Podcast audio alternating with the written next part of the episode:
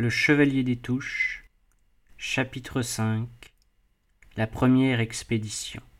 Le château de Touffeux de Lys, continua mademoiselle de Percy, après un moment de silence ému que les personnes qui l'entouraient avaient respecté, n'était pas à beaucoup plus de trois heures de marche d'Avranches pour un homme allant d'un bon pas entouré du côté de cette ville des masses profondes de ces grands bois dans lesquels les chouans aimaient à se perdre pour se retrouver dans leurs clairières et du côté opposé par ces espèces de dunes mouvantes nommées bougues qui aboutissaient à la mer et à ces falaises dont les hautes et étroites jointures avaient été souvent pour des touches et son esquif des havres sauveurs. Ce château qui avait le double avantage des bois et de la mer, fut choisi naturellement par les douze comme point de retraite ou de refuge dans l'expédition qu'ils projetaient, et il fut convenu parmi eux qu'on y ramènerait le chevalier des touches, si on parvenait à l'enlever. Mais leur nom, mademoiselle, leur nom, dit monsieur de Fierdra, qui, de curiosité et d'impatience, piétinait le parquet de son pied guettré. Leur nom, baron répondit la conteuse. Ah. N'allez pas croire que je pense à vous les cacher. Je suis trop heureuse de les dire. Il y a eu assez d'anonymes et de pseudonymes comme cela dans cette guerre de sublimes dupes que nous avons faite, et par la mort Dieu, je n'en veux plus. Croyez-le bien. Vous m'en auriez laissé le temps qu'ils auraient tous trouvé leur place dans l'histoire que je vous raconte. Mais Puisque vous le désirez, je m'en vais vous les défiler, tous ces noms, tous ces grains d'un chapelet d'honneur qu'après moi ne dira plus personne. Écoutez-les. C'était la Valesnie, ou, comme disaient les paysans, la Varesnerie, la Beauchonnière, Cantilly, Beaumont, Saint-Germain, La Chapelle, Campion, le Planquet, Desfontaines et Vinel Royal Onis qui n'aurait que Vinel en son nom, mais qui s'appelait Royalonis, du nom du régiment dans lequel il avait été officier. Les voilà tous, avec juste le breton et monsieur Jacques. Comme monsieur Jacques, dont le nom vrai s'est perdu dans le sobriquet de bataille, ils avaient tous aussi leur nom de guerre pour cacher leur véritable nom et ne pas faire guillotiner leurs mères ou leurs sœurs, restées à la maison, et trop vieilles ou trop faibles pour faire comme moi la guerre avec eux.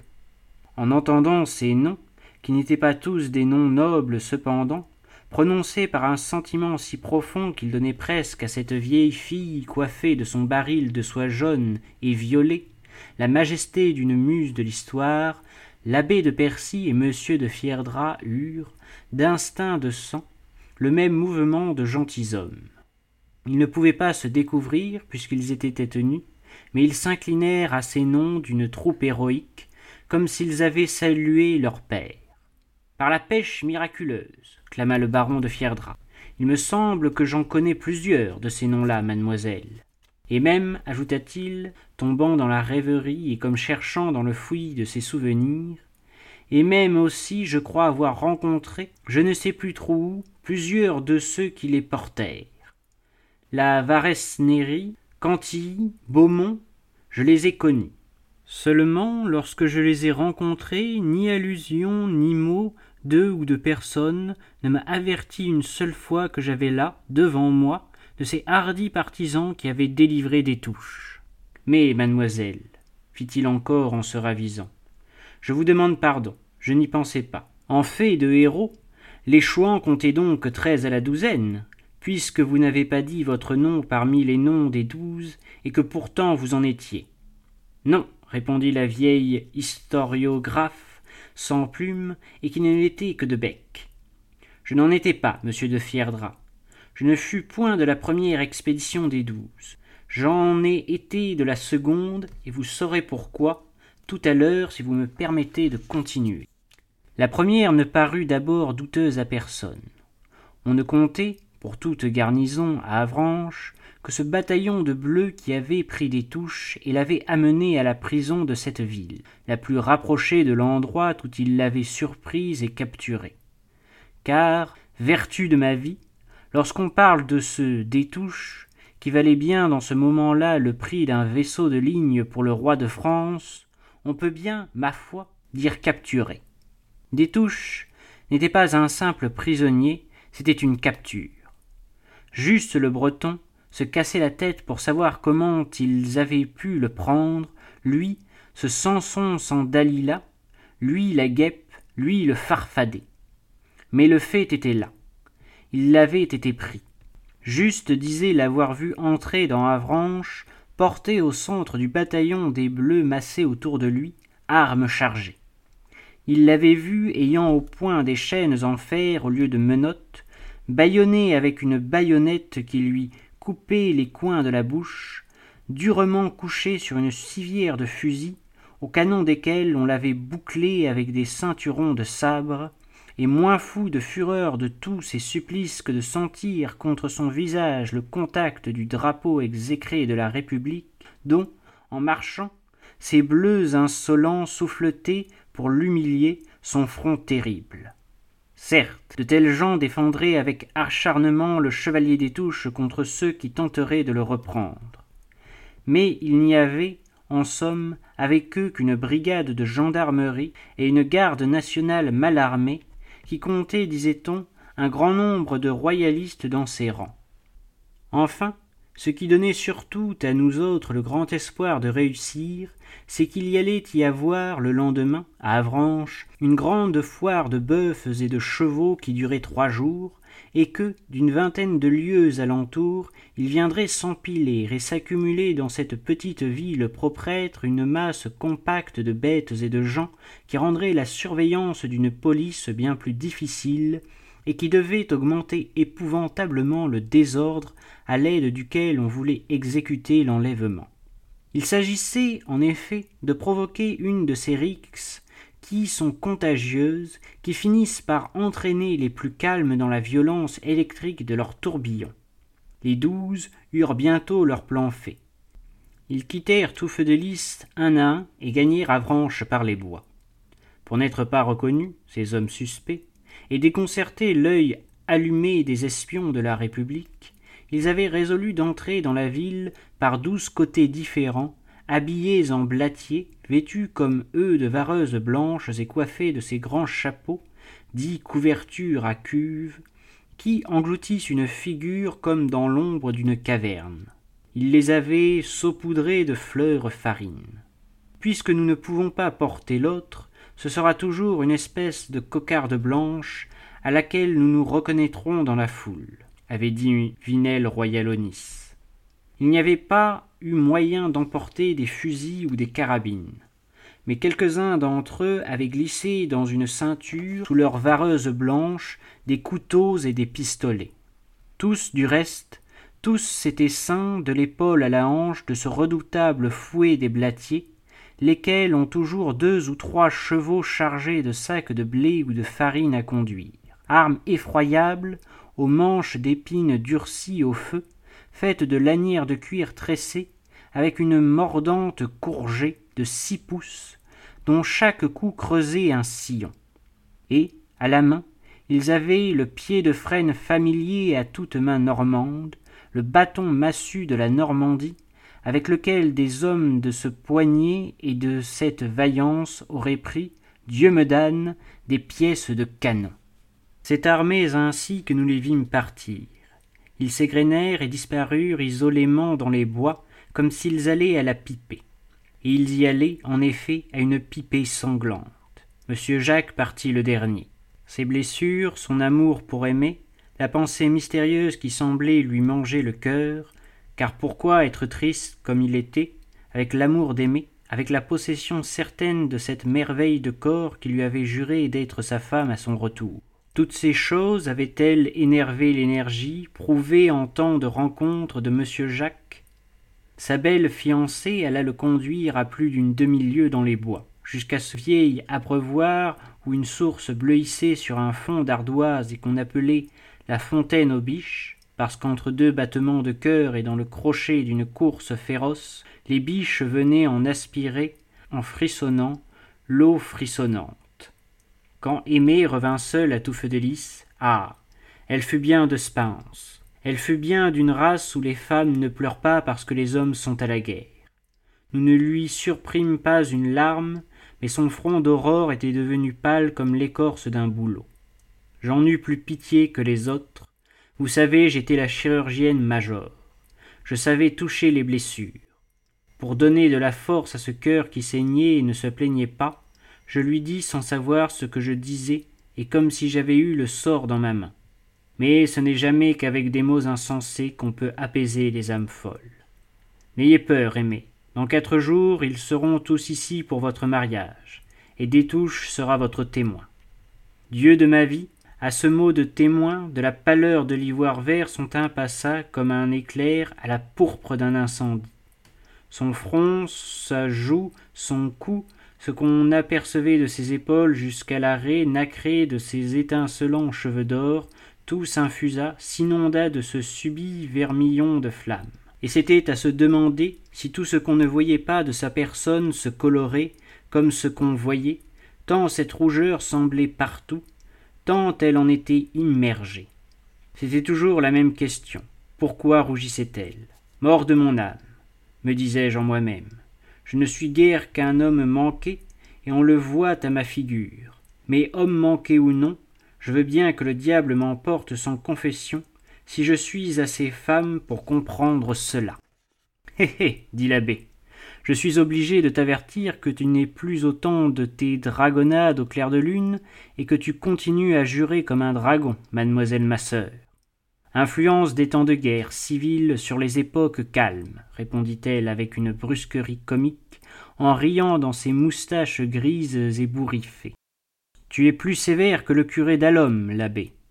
Est-ce que je ne me suis pas battu assez de temps en l'honneur de Dieu et de la Sainte Église pour qu'il ne puisse me passer très bien de mauvaises habitudes contractées à son service et qu'il ne s'en formalise pas? Vous me rappelez, mademoiselle, dit alors M. de Fierdra, le mot fameux de Louis XIV après la bataille de Malplaquet. J'avais, dit-il, rendu à Dieu assez de service pour avoir le droit d'espérer qu'il se conduirait mieux avec moi. Il ne fut jamais, repartit vivement l'abbé, meilleur chrétien que quand il a dit cela, Louis XIV. C'est moi qui te le certifie, moi qui suis un ancien docteur de Sorbonne. La foi sincère a souvent de ces familiarités avec Dieu que des sots prennent pour des irrévérences ridicules et des âmes de laquais ou de philosophes pour de l'orgueil. Laissons jaboter ces gens-là. Mais entre nous autres, gentilshommes, à qui le respect pour le roi n'a jamais ôté, que je sache, l'aisance avec le roi. C'est toi qui interromps maintenant, fit M. de Ferdra, enchanté de rendre sa petite leçon à l'abbé et de lui couper sa théorie. Laisse donc ta théologie et ta Sorbonne. Et vous, mademoiselle, ajouta-t-il avec une déférence flatteuse, puisque c'est pour moi particulièrement que vous racontez cette histoire, je vous écoute de mes deux oreilles, et je regrette de n'en avoir pas quatre à vous offrir. Daignez continuer. Elle fut flattée et se panacha, et les ciseaux ayant un peu battu au champ sur le guéridon de vieille lac, elle reprit. Aimée rentra bientôt dans sa pâleur d'âme en peine. Elle devait, en effet, souffrir que nous pendant les trois jours qui suivirent le départ des douze. Nous, nous n'avions pour les douze, et même pour le chevalier des touches, que le genre d'affection et de sympathie qu'on a quand on est femme et jeune pour de nobles jeunes hommes dévoués à leur cause, une cause qui représentait l'honneur, la religion, la royauté, cette triple fortune de la France et qui, pour elle, s'exposait journellement à mourir. Nous avions pour ces douze l'intérêt véhément qu'on se porte entre gens de même parti et de même drapeau. Mais enfin nos cœurs n'étaient pas pris comme celui d'aimer, et le coup de fusil d'un bleu ne pouvait pas y atteindre à travers un autre cœur. Nous nous préoccupions sans doute de l'événement qui devait se produire à Avranches. Nous en attendions l'issue avec anxiété, moi surtout, dont le sang a toujours été turbulent dans mes grosses veines, quand il s'est agi de coups à donner et à recevoir. Mais ce n'était pas là, ce ne pouvait pas être les transes d'aimer. Elle ne le disait pas, elle engloutissait ses tortures dans ce cœur qui a tout englouti. Mais je l'ai deviné à la fièvre de ses mains brûlantes, au feu sec de ses regards. Une fois, pendant ces jours d'alarme où nous vivions dans l'ignorance et l'incertitude sur le destin de nos amis, je fus obligé de lui arracher son feston, car elle coupait avec ses ciseaux dans la chair de ses doigts, croyant couper autour de sa broderie, et le sang coulait sur ses genoux sans qu'elle sentît, dans sa préoccupation hagarde, qu'elle se massacrait ses belles mains. Je finis par ne plus la quitter. Nous ne parlions pas, mais nous restions les mains étreintes à nous regarder fixement dans les yeux. Nous y lisions la même pensée, la question éternelle de l'inquiétude. À présent, que font-ils? Cette question à laquelle on ne répond jamais, car si on pouvait y répondre, on ne la ferait pas, et ce ne serait plus l'inquiétude. Ah. Quel travail de vrille cet horrible sentiment ne se livre t il pas dans nos cœurs? Pour nous soustraire à ce rongement perpétuel, à ce creusement sur place, qu'on croit diminuer en s'agitant, nous allions ensemble sur la route qui passait au pied du château de Touffe de Lys, espérant y rencontrer quelques rouliers, quelques marchands forains, quelques voyageurs quelconques qui nous donneraient des nouvelles, qui nous parleraient de cette foire d'Avranches où se jouait un drame qui, pour nous, pouvait être une tragédie. Mais ce mouvement que nous nous donnions était inutile. Ce qui, des paroisses circonvoisines, avaient eu affaire à la foire était passé et il n'en revenait pas encore. Les routes étaient désertes. On ne voyait poindre personne au bout de leurs longs rubans blancs solitaires. Nulle âme qui vive n'apparaissait sur cette ligne droite qui s'enfonçait dans le lointain et ne venait nous dire ce qui se faisait tout là-bas derrière l'horizon, du côté de cette ville d'où on n'apercevait rien dans les fumées de l'éloignement, et dont nous croyons quelquefois à l'intensité de notre attention, à l'effort de nos oreilles pour recueillir la moindre des ondes sonores qui agitaient l'espace, entendre sonner et bourdonner comme un bruit vague de cloches lointaines. Illusion de nos sens qui nous trompait à force de se tendre. Il n'y avait pas même de cloches en ce temps-là. On les avait descendues de tous les clochers et on les avait fondues en canons pour la République. On ne sonnait donc pas, ce n'était donc pas le tocsin. Nous rêvions, les oreilles nous teintaient. Et si la générale battait, la générale, ce tocsin du tambour, il nous était impossible d'en démêler les sons contre le vent, à cette distance au milieu de tous ces bruissements d'insectes et de ces mille fermentations de la terre qui semblent susurrer sous nos pieds, à certains jours chauds, et nous étions dans ces jours-là. Ah. Nous dévorions, moi de curiosité, elle d'angoisse.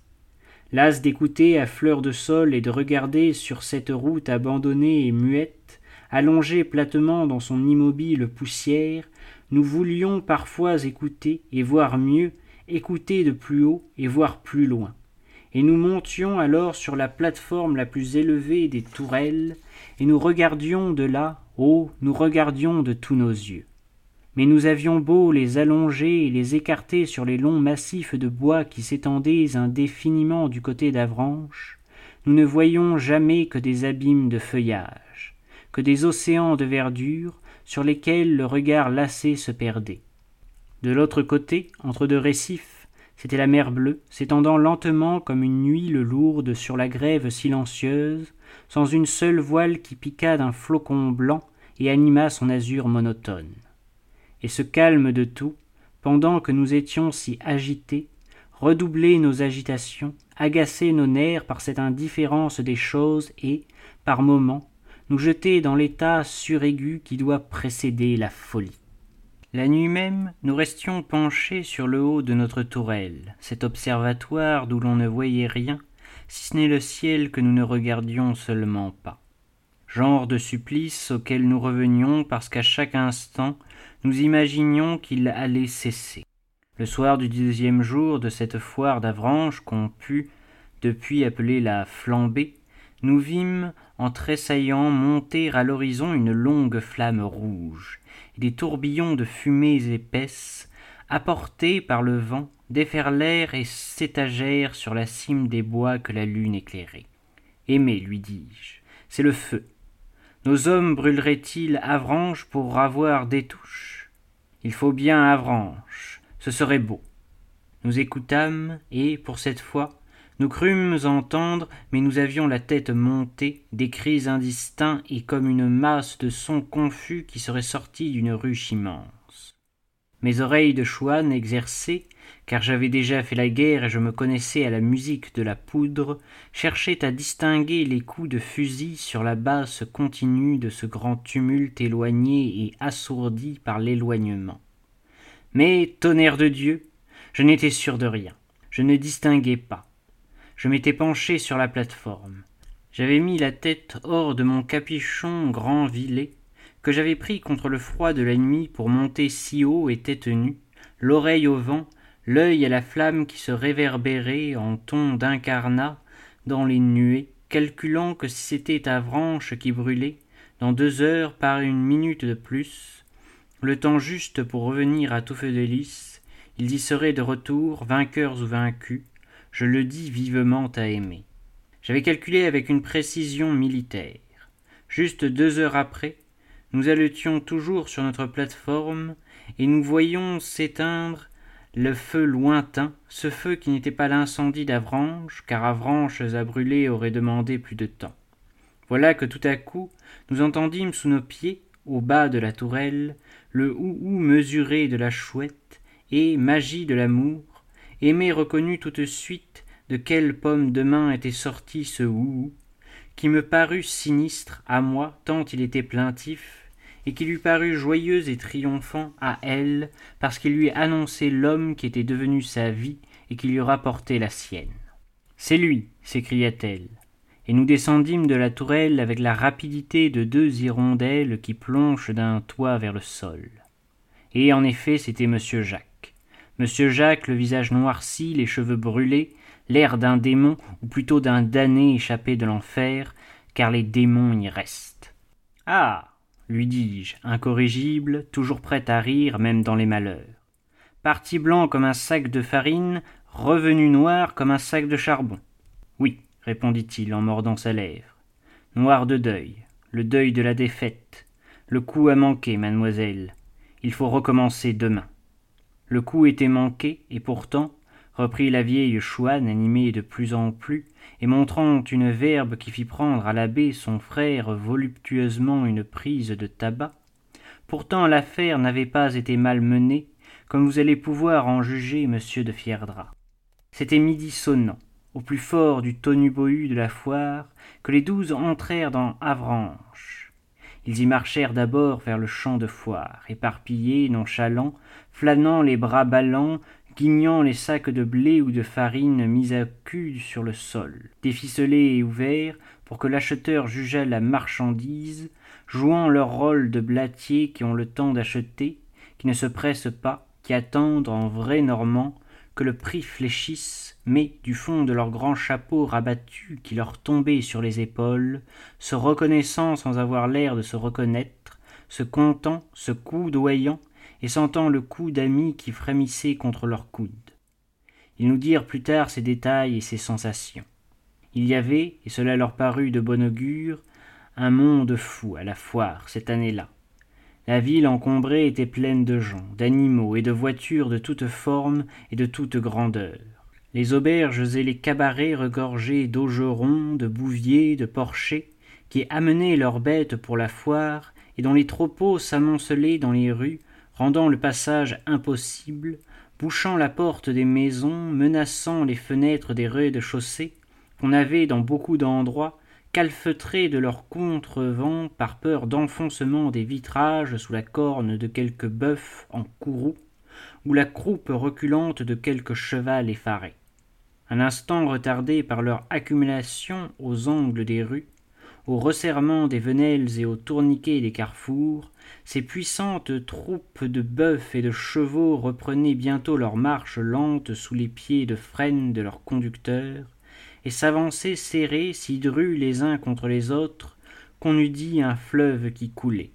Le mouvement de ces masses de bêtes et de gens se faisait surtout dans un sens, dans la direction du champ de foire, qui était la place du marché, à l'un des angles de laquelle s'élevait la prison où étaient renfermées des touches. Il semblait que ce fût là une circonstance menaçante pour le dessein des douze, que cette foule épaisse, qui saignant la prison de tous les côtés, augmentait naturellement la difficulté d'y pénétrer ou d'en sortir. Mais cela leur parut au contraire un heureux hasard à ces énergiques cœurs tournés à l'espérance.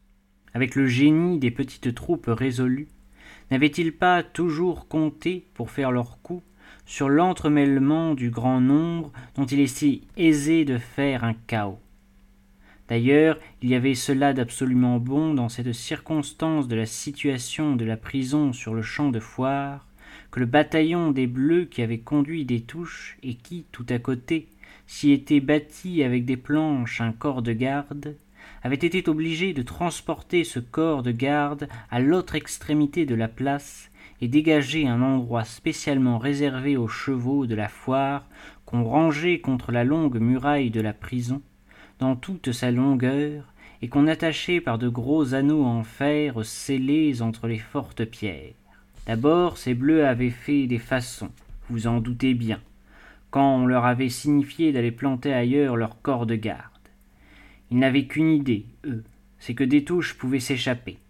Mais les tranquilles Normands, qui dans toute autre circonstance pourraient s'en laisser imposer par répugnance pour le dérangement, conséquence de toute lutte, ne s'en laissent plus compter et ne craignent plus leur peine quand le moindre intérêt est en jeu, et sur le champ voilà qu'ils redeviennent les âpres contendants connus, les chicaneurs terribles dont le cri de guerre sera jusqu'à leur dernier soupir, guignèges. L'écurie en plein vent rapportait de l'argent à la ville. Puis c'était là une coutume autant qu'un péage. Coutume et péage, toute la Normandie tient dans ces deux mots. Les Bleus virent bien qu'ils ne seraient pas les plus forts, ils avaient dégagé la prison. Cette prison, monsieur de Fierdra, nos douze blatiers eurent tout le temps de la regarder et de l'étudier en gens de guerre de la place du marché qu'elle dominait, et qui était alors couverte de tentes rangées en file comme les maisons des rues, entre lesquelles s'agitait et écumait le flot de la population foraine, au rayon d'un soleil cuissant qui était aussi un avantage. Car il faisait bouillir ce tas de cerveaux, excités déjà par le débat des prix et le cidre en bouteille qui allume si bien les têtes normandes, ces têtes que, ce jour-là précisément, il fallait faire sauter comme des poudrières si l'on voulait enlever des touches. Là était, en effet, tout le secret et le moyen de l'enlèvement. Jeter n'importe comment toute cette multitude les uns contre les autres à travers les tentes renversées et les animaux fous d'épouvante. Et, pendant cette immense ruée qui pouvait prendre les proportions d'une bataille d'aveugles et devenir une tuerie, se glisser à trois ou quatre dans la prison, délivrer le chevalier et se replier vivement sur les bois, tel était le plan simple et hardi, convenu à tout feu de lys, mais que l'aspect de la prison pouvait cependant modifier. Hure de saumon, je le crois bien, fit en s'exclamant le baron de Fierdra. Je la connais, votre prison, mademoiselle. J'ai eu longtemps à Avranches un vieux compagnon de l'armée de Condé, qui s'appelait le chevalier de la Champagne, lequel, revenu au pigeonnier comme moi et n'ayant plus de poudre à brûler, s'était mis à aimer les vieilles pierres, comme moi je me suis mis à aimer les poissons. Eh bien, c'est à lui que je dois ma connaissance de la prison d'Avranches car il m'a assez trimballé, le damné maniaque d'antiquaire qu'il était, par les escaliers en colimaçon de cette forteresse, pour que je me la rappelle parfaitement, et que les jambes me chantent encore une chansonnette en pensant à la hauteur de ces deux tours qui résisteraient, Dieu me pardonne, à du canon.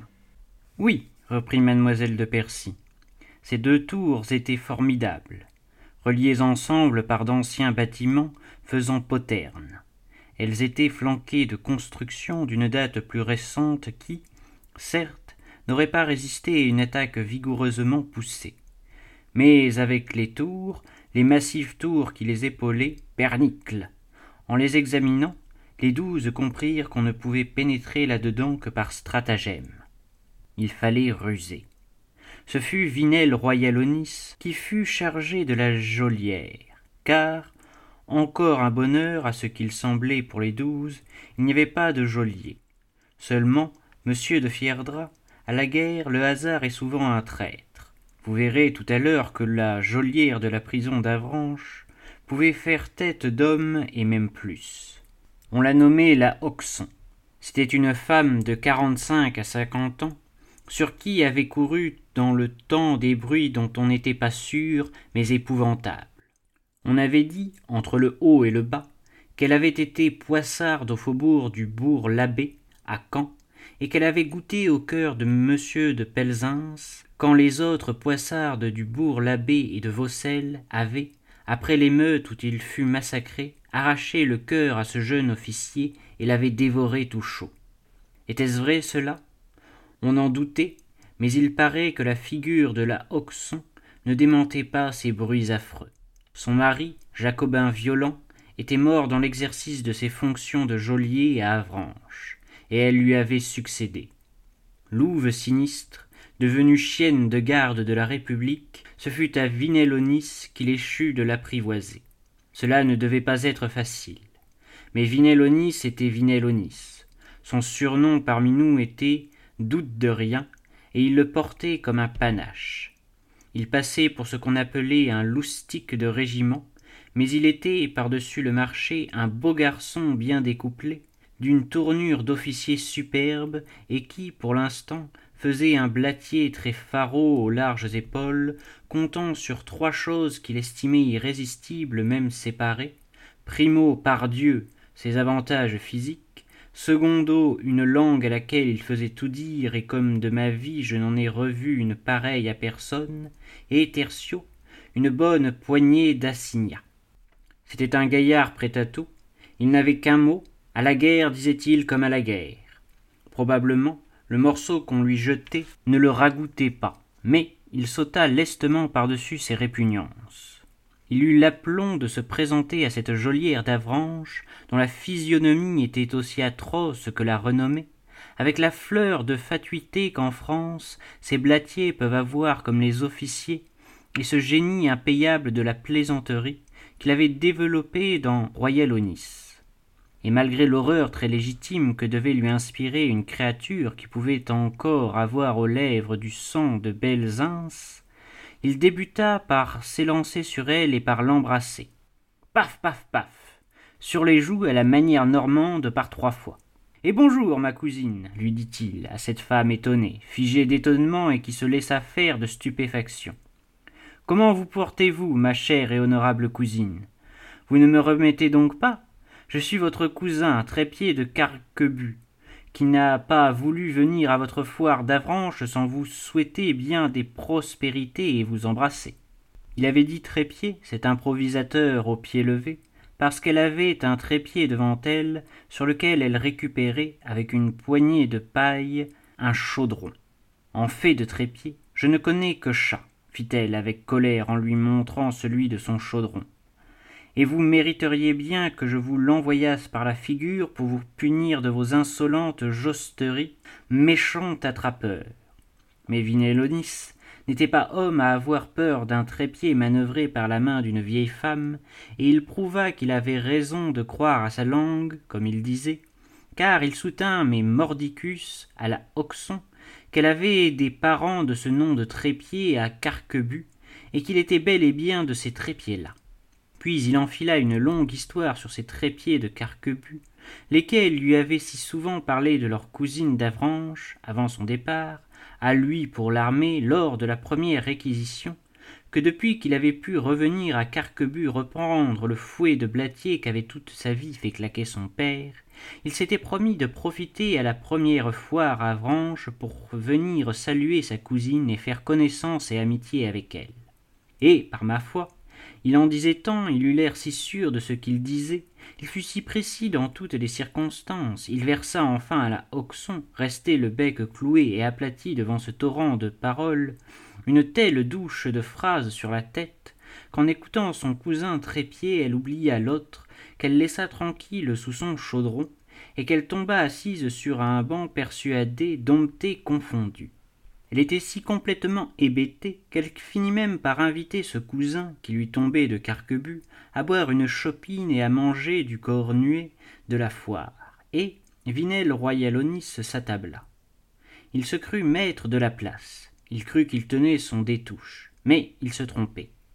il continuait cependant d'aller de cette langue infatigable il but une chopine puis un pot puis un autre pot et voyant que la hoxon buvait comme lui aussi ferme que lui devenant sombre seulement à mesure qu'elle buvait mais restait froide dans ses libations sans vertu il voulut faire à sa cousine l'aimable blatier la politesse de l'eau-de-vie et il en envoya chercher au cabaret voisin par une petite fille que la hoxon appelait la petiote à son fils. Mais cette femme cette hoxon nous dit-il plus tard à tout feu de lys était plus difficile à mettre à feu que la prison d'avranches qui était trois heures après. C'est que cette femme monsieur de fierdra avait dans le cœur ce qui empêche l'ivresse. L'ivresse qui dit-on ceux qui boivent est un oubli une illusion une autre vie dans la vie. Elle avait un souvenir dans le cœur plus fort que l'ivresse qui glaçait l'ivresse et que l'ivresse ne noyait pas. Et ce n'était pas non le souvenir du sang de belzins si réellement comme on le disait elle y avait goûté. Mais un souvenir à tuer celui-là à l'empêcher de penser même à ce crime si elle l'avait commis et en effacer le remords. C'était enfin dans le fond de son cœur une plaie si large que toute la mer changeait en eau-de-vie pour la faire boire à cette femme dont l'âme entière n'était plus qu'un trou de blessures y aurait passé comme dans un crible sans rien engourdir et sans rien fermer. La pléthorique mademoiselle de Percy que son histoire oppressait s'arrêta une minute pour reprendre haleine. Mais l'abbé et le baron pris par l'histoire restèrent silencieux. Ils ne plaisantaient plus